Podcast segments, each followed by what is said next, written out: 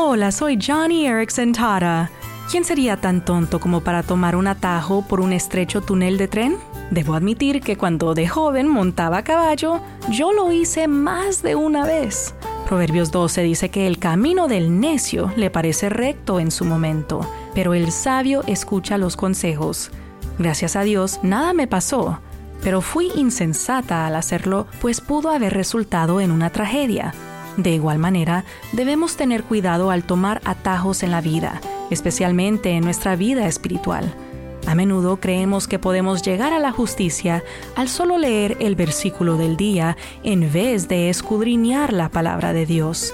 Pero, ¿a quién engañamos? Solo a nosotros mismos. Entonces, hoy, no tomes un atajo en tu lectura bíblica u oración, porque no hay forma rápida de alcanzar la madurez espiritual.